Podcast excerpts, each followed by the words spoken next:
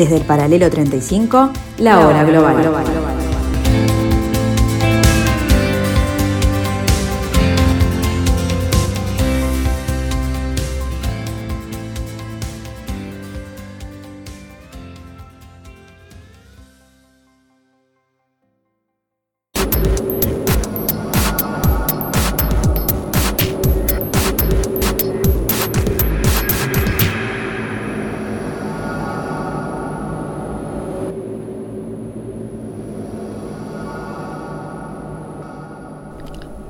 Tardes amigos, bienvenidos a la tarde de este 24 de junio del año 2021. Bienvenidos al 1170 AM de vuestro dial, aquí en Radio Mundo, en la tarde de Radio Mundo, con un nuevo capítulo de esta tercera temporada de La Hora Global. Bienvenidos a estar con nosotros durante una hora para tratar de ver, como decimos en nuestras presentaciones, este nuevo desorden mundial.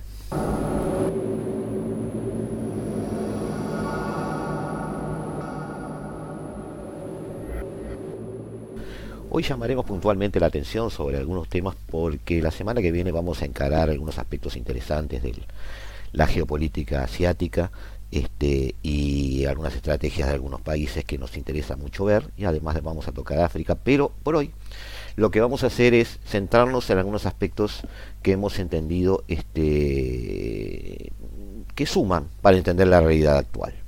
En primer lugar, nos estacionaremos al lado del expresidente mexicano, Ernesto Cedillo, quien hace algunas reflexiones sobre la amenaza nuclear que según él pervive, sigue viva y de alguna manera amenazante y de alguna manera es eh, muy importante para la humanidad tener en cuenta ese factor que no ha decrecido y que no es algo que esté en, un placar abandonado entre las estrategias eh, de la Guerra Fría que no han sido este, continuadas por las potencias. No, no, no, no. Según Cedillo, esto es algo que hay que tener en cuenta hoy, en el 2021, y es algo que eh, forma parte de la geopolítica actual.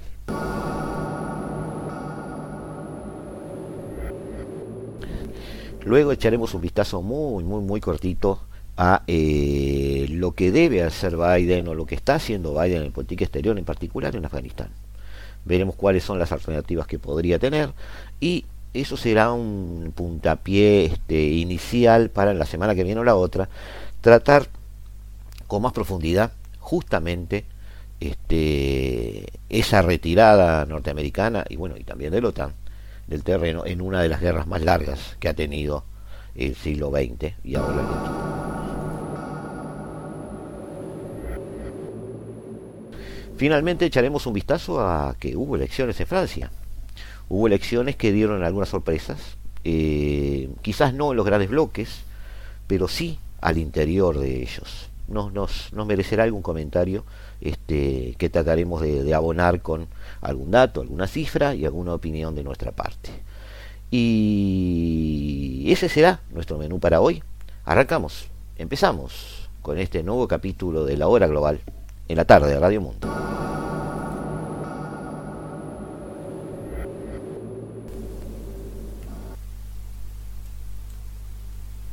No country alone, however powerful that country is, can do anything by itself. We need international coordination. We need international cooperation. That's the voice of current member of the Elders and former president of Mexico, Ernesto Zedillo. He's today's guest on Press the Button, a Plowshares Fund podcast dedicated to nuclear policy and national security.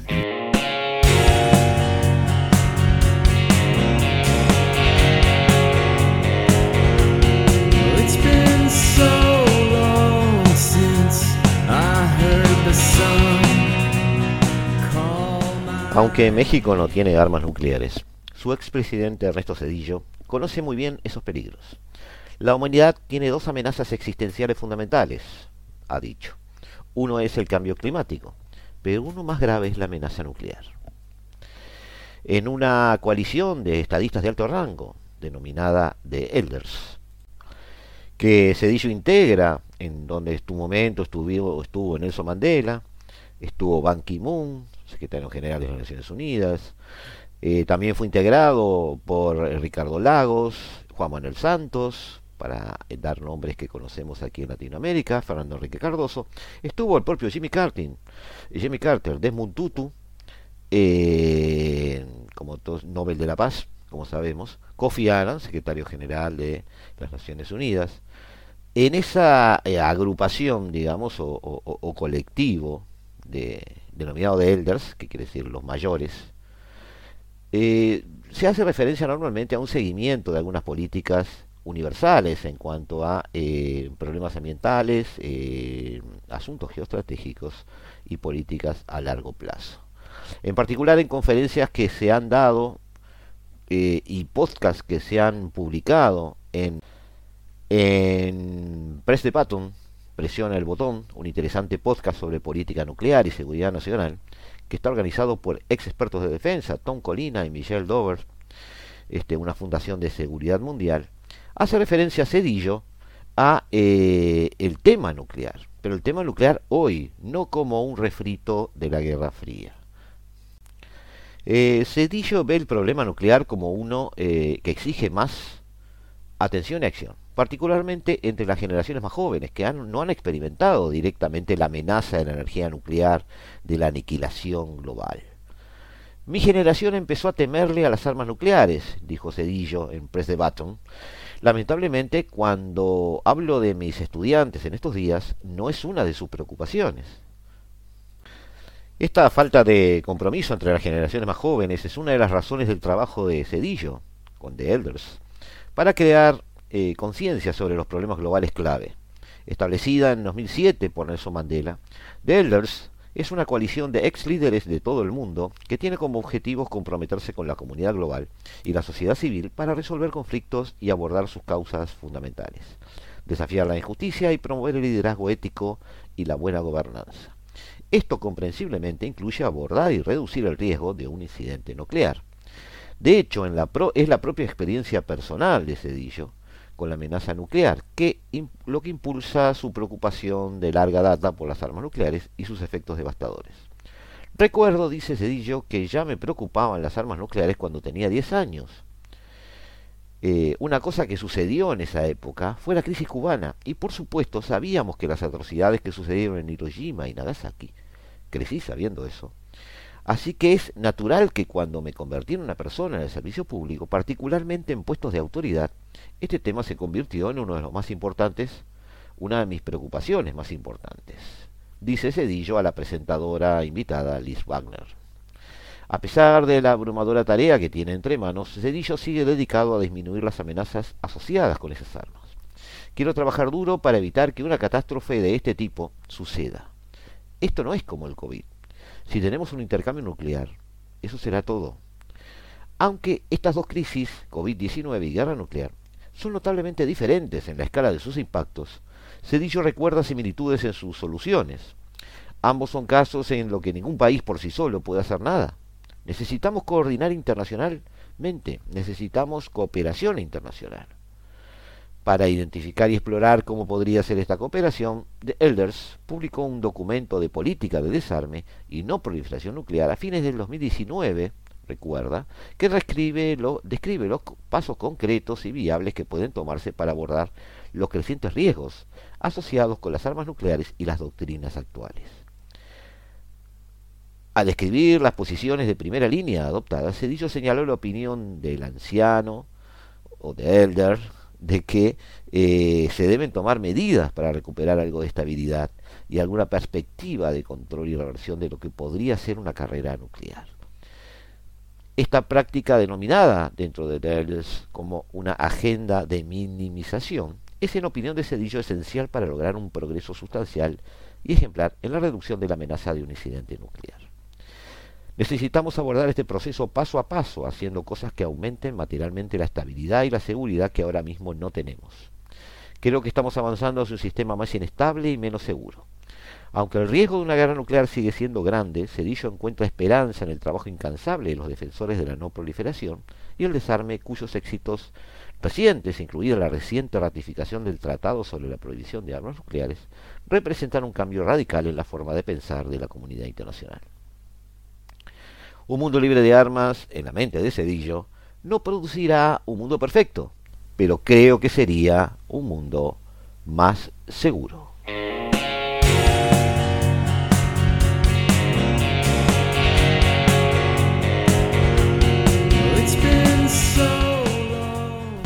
En unos instantes volvemos a estar juntos amigos realizando estos análisis aquí en la tarde de Radio Mundo 1170 AM.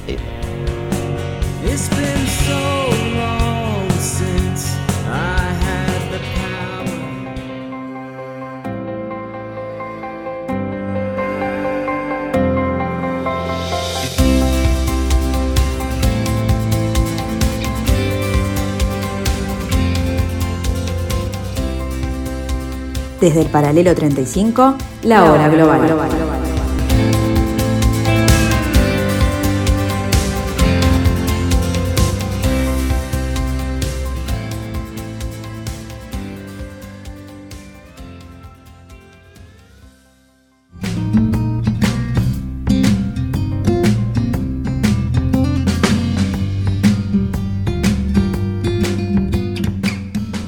de la guerra de Afganistán se acerca para Estados Unidos.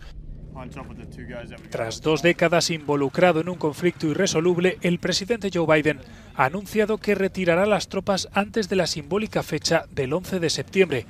La operación de retirada de los 2.500 efectivos comenzará el 1 de mayo. Donald Trump ya había establecido la retirada de Afganistán, con fecha límite precisamente el 1 de mayo. He llegado a la conclusión de que es el momento de terminar la guerra más larga de Estados Unidos. Es el tiempo de volver a casa. Nos atacaron, fuimos a la guerra con objetivos claros, conseguimos esos objetivos, Bin Laden está muerto y Al-Qaeda está debilitada en Afganistán. Es tiempo de terminar esta guerra para siempre.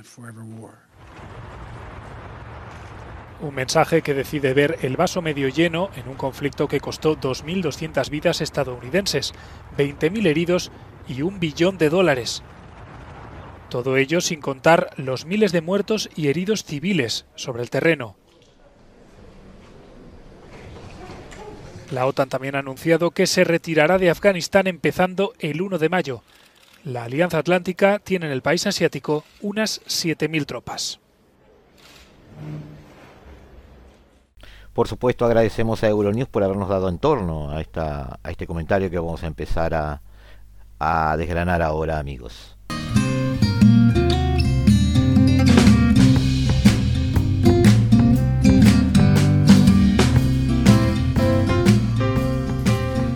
Joe Biden tiene una tarea difícil en política exterior. En primer lugar, mantenerla separada de los avatares de la política interna. Algo que para muchos es un contrasentido, lo que acabo de decir, ha sido simplemente la, la, línea estratégica de los gobiernos norteamericanos en todo el siglo XX.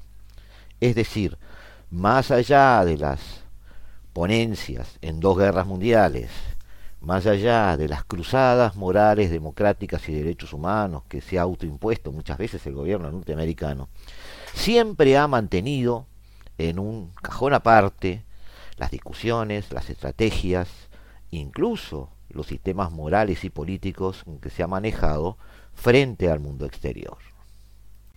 Hemos visto gobiernos norteamericanos que han, dentro de fronteras, llevado una política humanística, progresista, un manejo de derechos humanos impecable en algunos casos, buscando una cohesión social, buscando generar eh, planes inmersos de desarrollo, que a la vez en política exterior han desplegado un militarismo rampante, dominando y colonizando, en el sentido moderno de la palabra, territorios enteros, instalando bases norteamericanas en todo el planeta y llevando adelante guerras regionales puntuales, guerras de alcance medio o corto, simplemente para desbaratar gobiernos extranjeros que no son afines a la administración. Es decir, siempre hubo no, no podemos llamar a eso un doble rasero, sino simplemente hubo una diferenciación de objetivos y estrategias según los estamentos donde el gobierno central se movía. Ahora bien, Joe Biden llega a, la Casa Blanca con un doble problema. Su antecesor, Donald Trump, hizo de su política interna y externa una sola.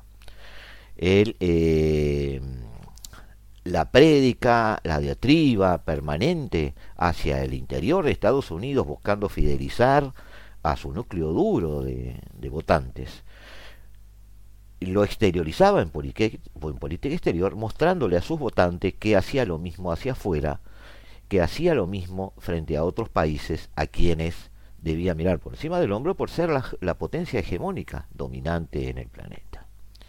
Y así como los eh, obreros norteamericanos de clase media y clase baja, el, medio oeste norteamericanos o el, o, el noreste industrial o el cinturón industrial automotriz, eh, perdían sus empleos y mostraban a un veían a un Donald Trump muy fuerte con México, con otros países eh, como China, como gente del sudeste asiático, que eran tachados de culpables de esa pérdida de empleos y veían a su presidente en una posición muy dura frente a ellos, también veían en política exterior a su presidente en una posición muy dura frente a aquellos países o grupos de países que desafiaban la hegemonía norteamericana en el planeta.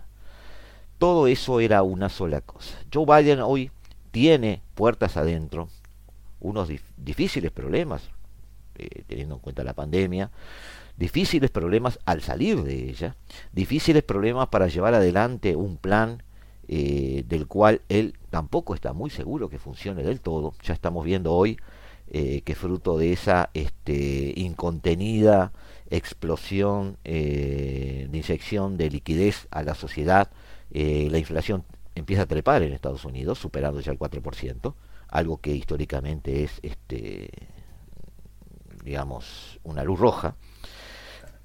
En política exterior se encuentra con algunos pasos muy concretos dados por Donald Trump, que más allá de simpatías o antipatías, ha dejado su huella en algunos aspectos bastante controvertidos y que tenían muchos años en eh, la política exterior norteamericana. El problema para Biden es que está siendo tratado como un continuista, porque de hecho esa es la política que está llevando. No ha prometido al Frente Polisario del Sahara Occidental llegar a ese ansiado referéndum que las Naciones Unidas propugna desde el año 91. Y todo hace pensar que el reconocimiento de eh, la soberanía sobre el territorio del Reino de Marruecos seguirá adelante ha prometido integrarse y está tratando de hacerlo al, al acuerdo de eh, contención de armas del, del, proyecto nuclear este iraní, pero no se ha eh, descabalgado de las sanciones impuestas por Trump. Las sanciones siguen allí. No solo esas, siguen también allí las sanciones que Donald Trump impuso a Europa eh, por colaborar con él la construcción del Nord Stream 2 el oleoducto o gasoducto, perdón, que une a través del Báltico Rusia con Alemania. Tampoco eh, Biden ha echado atrás con eh, la estrategia eh, productivo-financiera para el corredor pacífico de Latinoamérica sustentada desde el con su nuevo presidente, que sigue su cargo y que cuenta con el apoyo de Biden ahora en la nueva inyección de capitales en Colombia para el reacondicionamiento o reubicación de fábricas que se están extrayendo del continente asiático por el avance chino. Es decir, en muchos aspectos Biden está mostrando lo que se denomina la carta Trump y el aspecto esencial de esto, un aspecto importante y muy paradigmático, es Afganistán.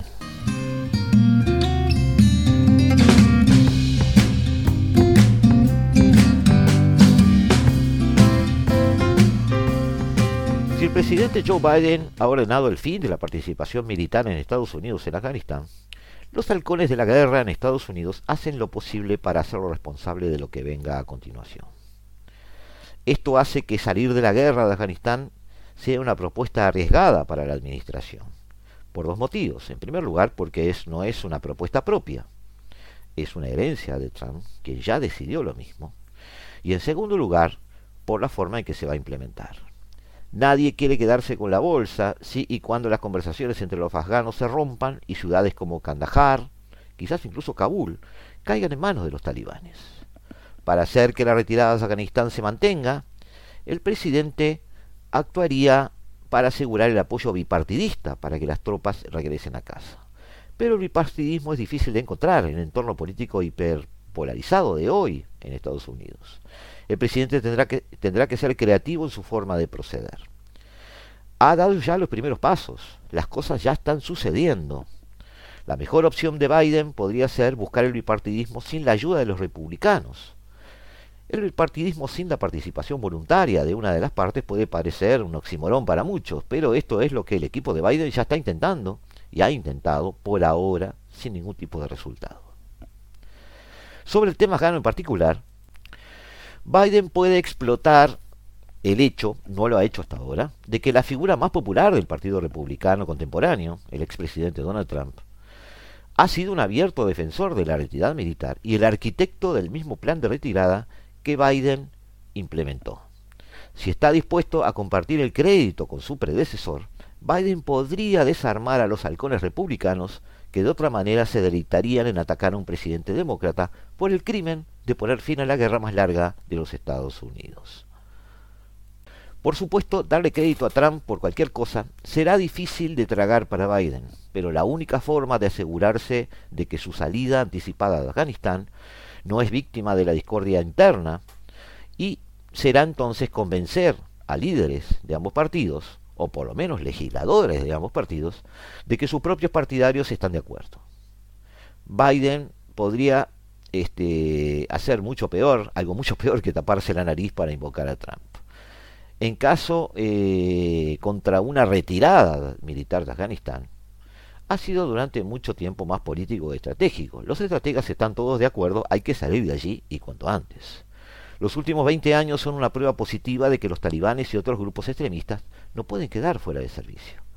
Ese, en el mejor de los casos pueden mantenerse en suspenso. Los líderes estadounidenses lo saben. Saben que cuando saquen los pies de Afganistán, el primer pie que ponen en el avión va a ser testigo de un avance militar de los talibanes.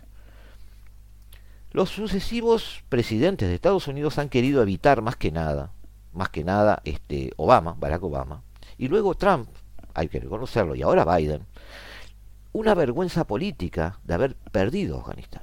Es por eso que tanto Obama como Trump autorizan oleadas de tropas, a pesar de que nominalmente eh, deberían poner fin a la guerra. Y explica por qué este, todo esto según los informes de noticias, el equipo de Biden está teniendo cierto éxito al persuadir a la gente de una salida rápida.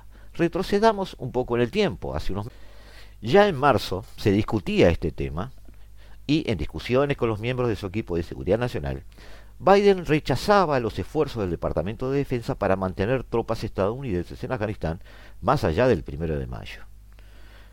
Lo han persuadido de considerar una extensión de seis meses, en marzo. Biden quiere salir, dijo una de las personas familiarizadas con las discusiones. Esta persona dijo que los líderes del Pentágono han estado argumentando que los talibanes no están cumpliendo con su parte del acuerdo, describiendo el argumento como, mire, usted es dueño de esto ahora, señor presidente, y no podemos garantizarle lo que sucederá. Sucederá si simplemente sacamos a todos precipitadamente. Ese era el mensaje del Pentágono en su momento hacia Biden. El ejército presentó varias opciones, que incluyen retirar las tropas antes del primero de mayo o cerca del mismo, mantener las tropas en el país por tiempo indefinido o mantener las tropas en Afganistán por un periodo definido a determinar por Biden, que podría incluir una extensión, como ya mencionamos, de seis meses. La decisión es del presidente. Las personas familiarizadas con las deliberaciones de la administración dijeron que no se había tomado en marzo ninguna determinación. Un portavoz del Consejo de Seguridad Nacional se negó a comentar estos aspectos, pero señaló, interesantemente, que los comentarios más recientes de la Secretaría de Prensa de la Casa Blanca sobre la retirada de tropas de Afganistán hablaban de que a fines de febrero, de febrero se elaboraba un plan por el cual la cuestión de retirar las tropas antes del primero de mayo era una discusión en curso y Biden no estaría de acuerdo con que los talibanes asumieran el poder en Afganistán el secretario de prensa del Pentágono, John Kirby, ha dicho aún que aún se está llevando a cabo una revisión política. En una entrevista con ABC News, Biden dijo que estaba considerando cuándo dejarían las tropas estadounidenses Afganistán y reconoció que por lo menos algo sucedería a partir del primero de mayo. La decisión tiene algunas similitudes con el debate interno que se desarrolló durante la administración Obama, cuando Biden era vicepresidente, aunque involucraba en aquel momento muchas menos tropas. En aquel momento, siendo vicepresidente, Biden argumentó fuertemente en contra del envío de decenas de miles de tropas adicionales a Afganistán y en cambio pidió una fuerza antiterrorista más pequeña que se enfocara únicamente en atacar a los militantes de Al Qaeda. La pequeña fuerza que defendía Biden en ese momento está cerca del tamaño de lo que ahora está en Afganistán. ¿Por qué se hablaba en marzo del primero de mayo? Bueno, esa es, parte de un acuerdo entre los talibanes y los Estados Unidos, negociado por la administración Trump y firmado el año pasado en Doha, Qatar. Según el acuerdo, Estados Unidos prometió retirar todas las tropas antes de mayo a cambio del acuerdo de los talibanes de entablar conversaciones de paz con sus adversarios en el gobierno afgano, en este momento, y el compromiso de garantizar que Afganistán no se utilice como escenario de ataques terroristas en el país. La verdad es que sonaba bien, pero como los asesores le dicen a Biden, dejaremos Afganistán y cuando pongamos el último pie en el avión del último soldado, veremos avanzar a los talibanes. Los, los, militares norteamericanos estaban convencidos de ellos también en marzo. Si Biden seguía después de mayo, obviamente tendría que volver a renegociar con los talibanes porque lo primero que dirían es que Estados Unidos violó el acuerdo de Doha y reanudarían una guerra total contra los aliados de Estados Unidos y la OTAN, que recordemos está presente. Hasta ahora los talibanes se han abstenido principalmente de lanzar ataques directos contra las fuerzas lideradas por Estados Unidos en Afganistán desde el acuerdo. El ejército estadounidense eh, ha informado que se habían realizado algunos ataques aéreos contra los talibanes en el sur, pero que iban reduciendo en intensidad, también teniendo en cuenta el acuerdo.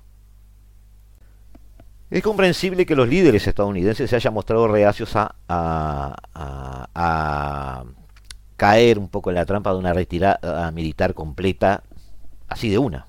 Más de 2.300 estadounidenses han muerto en la guerra de Afganistán. Es doloroso reconocer que sus muertes no fueron suficientes para poner a Afganistán en el camino de una estabilidad política.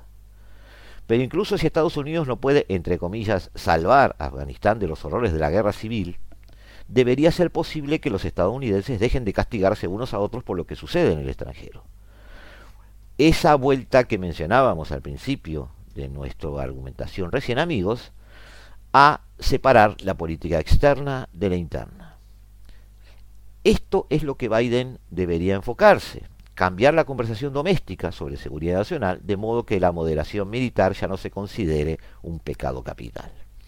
La mayoría militarista dentro del Partido Republicano es un obstáculo para ese objetivo. Después de todo, los legisladores eh, republicanos, siempre eh, integrando ambas políticas, votaron en contra de salir de Afganistán, incluso este, aun cuando Trump ocupaba la Casa Blanca. Su oposición a la retirada era también un acto de fe contra a favor de su política armamentista dentro y fuera del país.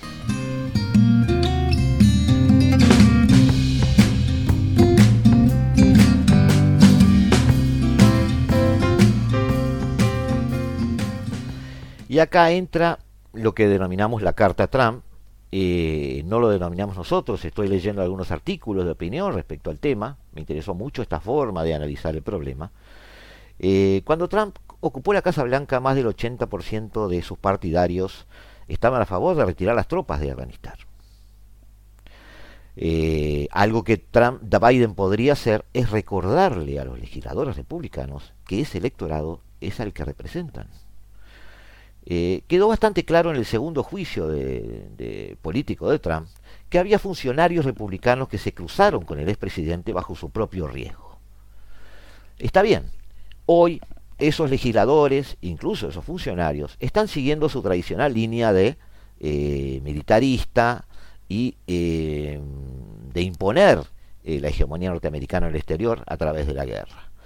Pero, pero, siempre hay un pueblo, y en este caso este pero es importante, existe la oportunidad para que Biden explote la desconexión entre el establishment republicano y las bases lideradas por Trump en Afganistán.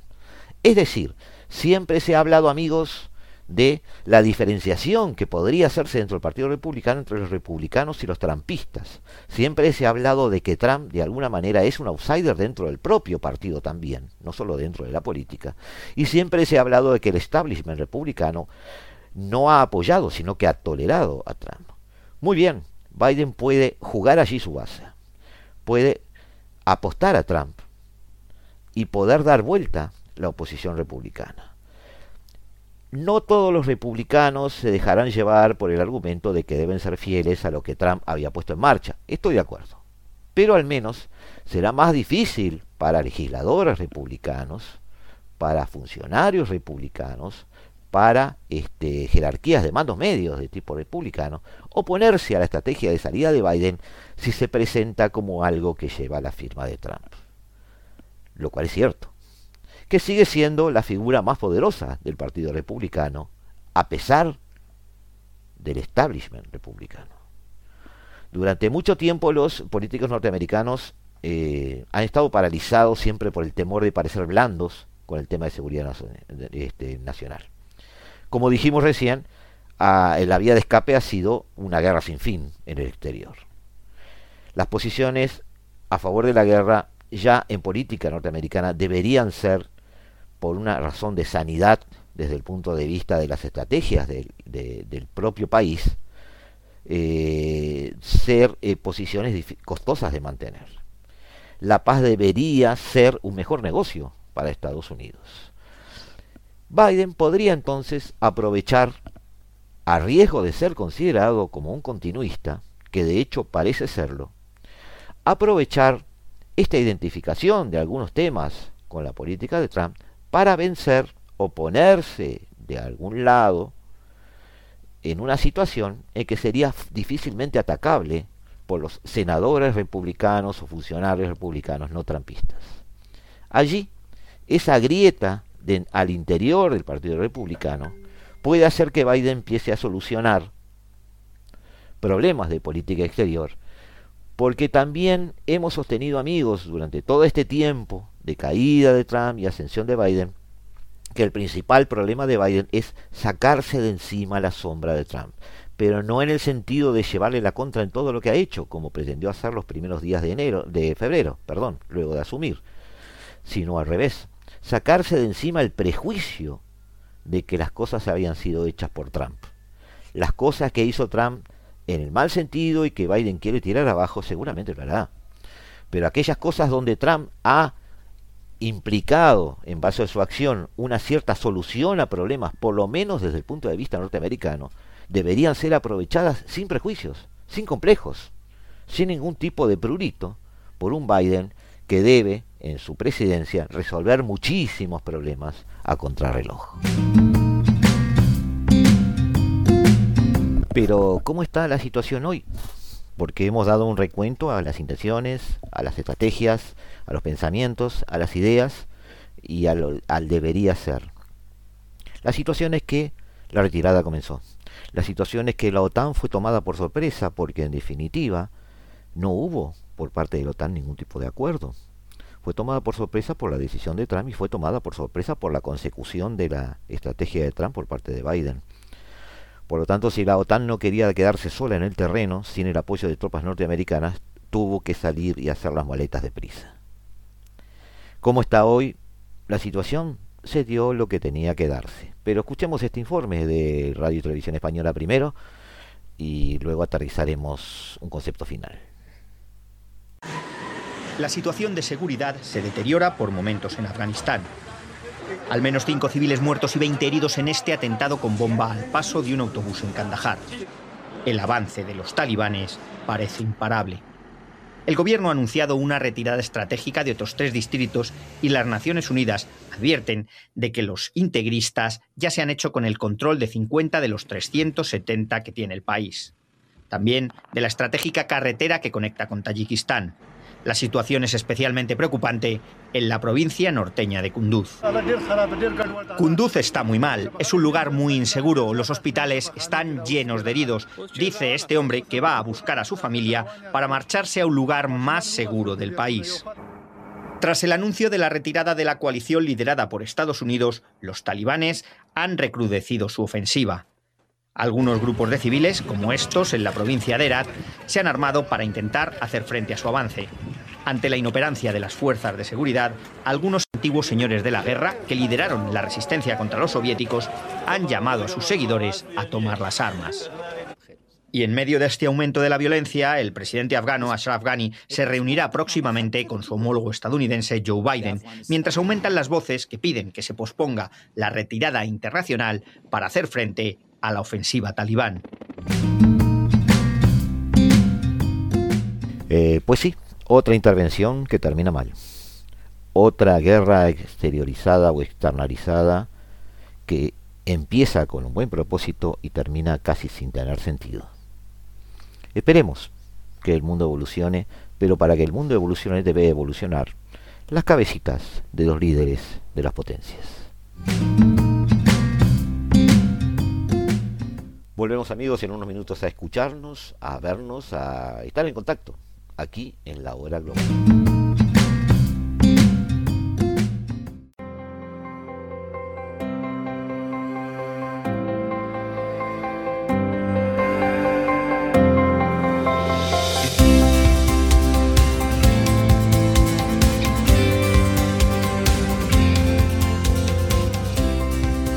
Récord de abstención en la primera vuelta de las regionales de Francia. Solo habría votado uno de cada tres franceses con derecho a votar según los sondeos. El desinterés se ha adueñado de más del 66% de la población. Para una primera vuelta de las elecciones regionales no hay precedentes en Francia. Estaría muy por encima del 50% de las elecciones de 2015. La política nacional ha pesado en las estrategias de los partidos, ya que las presidenciales se celebran el próximo año y se prevé una ardua negociación para ver quién recibe el voto en la segunda vuelta. En esta jornada, 48 millones de ciudadanos han estado llamados a las urnas. Han votado para elegir representantes en 13 regiones y 5 territorios de ultramar. Las encuestas apuntan a que la formación de extrema derecha de Marine Le Pen podría ganar en seis de las regiones. Su partido, Agrupación Nacional, podría lograr en la segunda vuelta del próximo domingo debido a las proporciones de voto su primer gobierno regional en la región de la Provenza Alpes Costa Azul.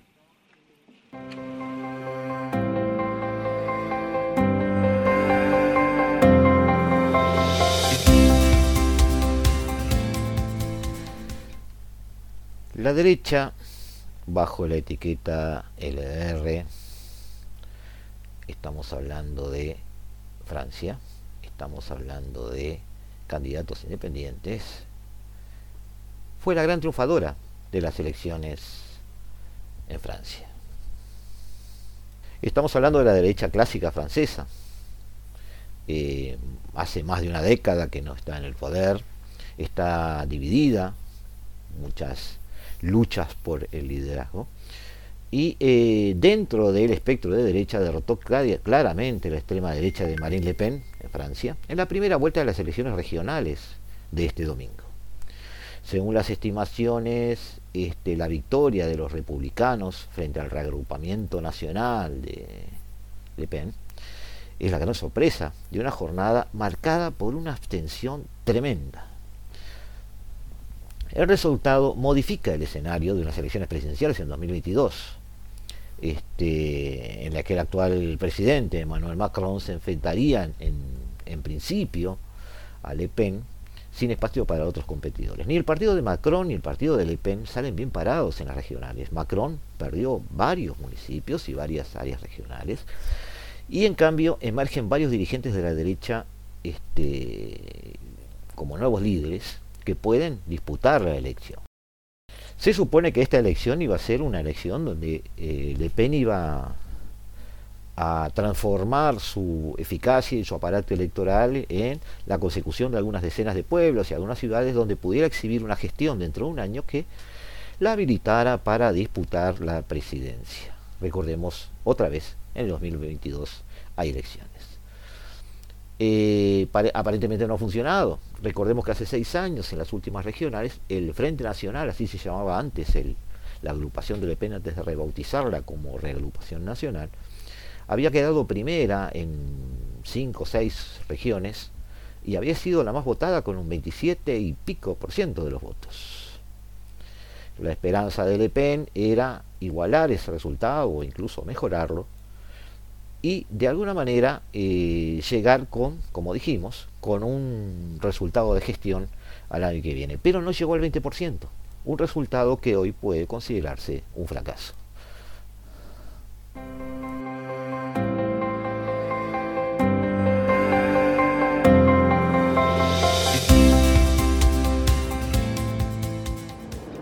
La participación en las elecciones regionales en Francia ha sido baja, muy baja. El 68% del electorado no votó. Los políticos se preguntan si ha sido el desgano hacia la política nacional o si la COVID ha sido la gran responsable del vacío en las urnas. Los centristas del presidente Emmanuel Macron fueron rechazados rotundamente. No consiguieron más del 10% de los votos en muchas regiones y se quedaron por detrás de los candidatos del partido de extrema derecha de Marine Le Pen, Agrupación Nacional. A pesar de haber quedado en segundo lugar, Le Pen esperaba obtener un triunfo arrollador, pero en cambio sufrió un descenso del 9% de su apoyo respecto a las últimas elecciones regionales, ya que los votantes se quedaron en casa. Es una tendencia que venimos observando desde hace mucho tiempo, la desmovilización de los jóvenes, de los mayores, de cierta parte de la clase media. Desgraciadamente hemos llegado a una situación en la que si no nos movilizamos un poco, las cosas irán cada vez peor y no tenemos el control de nuestro destino. Me parece que es una lástima en nuestro país que haya tanta abstención. Creo que es una verdadera lástima porque ¿dónde está la ciudadanía? ¿Dónde está la República? La falta de contundencia en el resultado permite que los partidos que obtuvieron más del 10% de los votos pasen a la segunda vuelta. Los políticos esperan que los franceses se vean más motivados para la próxima cita en las urnas el 27 de junio.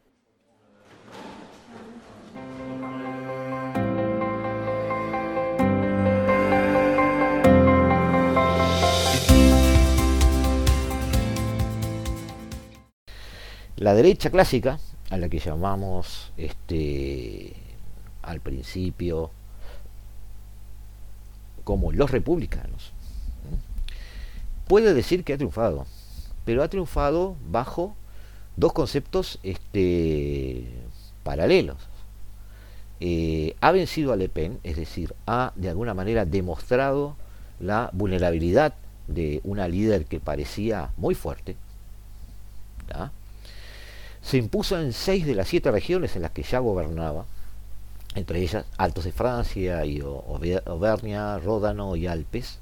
Incluso está cerca de ser la más votada en Provenza, Alpes, Costa Azul, la única región donde gana por ahora renovación, reagrupación nacional, aunque por la mínima. Los republicanos son la fuerza más votada en Francia en este momento y sacan justamente un 29% de los votos, el mismo numerito que hace seis años ostentaba Le Pen como un gran triunfo. Eh, el resultado es una renovación de un partido, un revivir de, una agrupación que muchos daban por muerto, este, roto por peleas internas, sin un rumbo ideológico eh, y con un electorado que estaba siendo fruto de reparto entre Macron y Le Pen.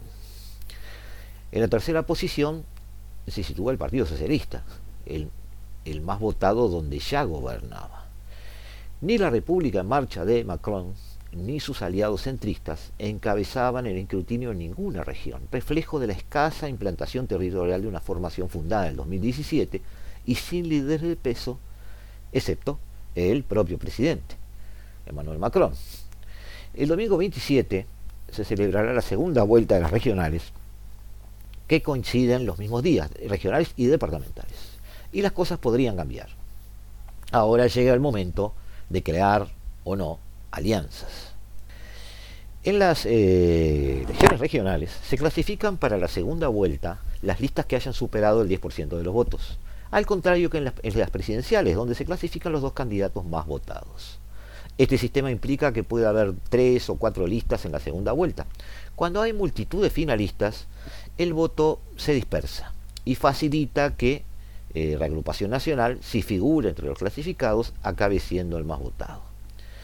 La solución consiste tradicionalmente en la retirada de las candidaturas que no son de extrema derecha para concentrar el voto en la que tenga más probabilidades de batir a eh, Le Pen en este caso. Es decir, la unión de todos, desde la izquierda hasta la derecha, en un frente republicano contra Le Pen. El pobre resultado de la extrema derecha, sin embargo, cambia las opciones. Ya esto no es necesario, aunque sí se plantará en la región de Provenza, Alpes y Costa Azul. Con los resultados en la primera vuelta queda claro primero que los partidos tradicionales que han eh, dominado Francia en las últimas décadas resisten en los territorios. Además de los republicanos, también el Partido Socialista defiende sus cuotas de poder en las regionales. Algo similar sucedió en las municipalidades de hace un año. Los republicanos y el Partido Socialista, muy debilitados a escala nacional, son fuertes a escala local. La segunda lección de estos comicios es que la victoria de varios varones de la derecha, con ambiciones presidenciales como Xavier Bertrand en Altos de Francia, Lorraine Wauquiez en Avernia, Ródano Alpes o Valérie Pécresse en la región de París, supone un desafío a Macron con vistas a las presidenciales del año próximo. Los tres sueñan con el Eliseo. El único rival de Macron ya no es Le Pen, posiblemente debilitada tras las elecciones regionales, sino también la derecha de siempre, la, que la de los presidentes Nicolás Sarkozy y Jacques Chirac, que, sin dudas, podemos decir que sigue viva. Según se deduce de los sondeos, Le Pen deberá batirse en la segunda vuelta del 2022 con el presidente actual, Emmanuel Macron. En la primera vuelta de las presidenciales, Le Pen podría ser la candidata más votada, pero Macron la derrotaría en la segunda vuelta.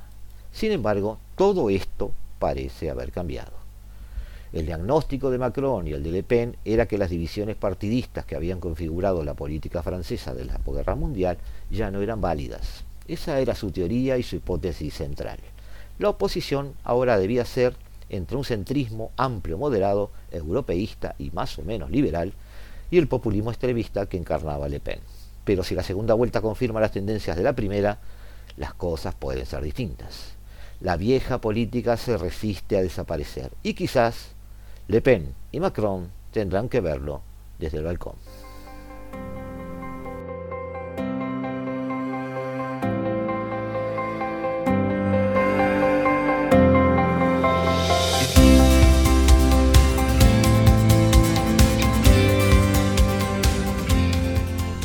Hasta aquí hemos llegado amigos en esta tarde lluviosa del 24 de junio en el paralelo 35, tratando de analizar este nuevo desorden mundial. Y los dejamos en la tarde de Radio Mundo, los dejamos con la mejor música del mundo a cargo de Eduardo Rivero en Se hace tarde. Nos vemos como cada martes y cada jueves, en este caso el martes que viene a las 15 horas en el 1170 AM de vuestro dial y los dejamos hasta el martes. Desde el paralelo 35, la hora global.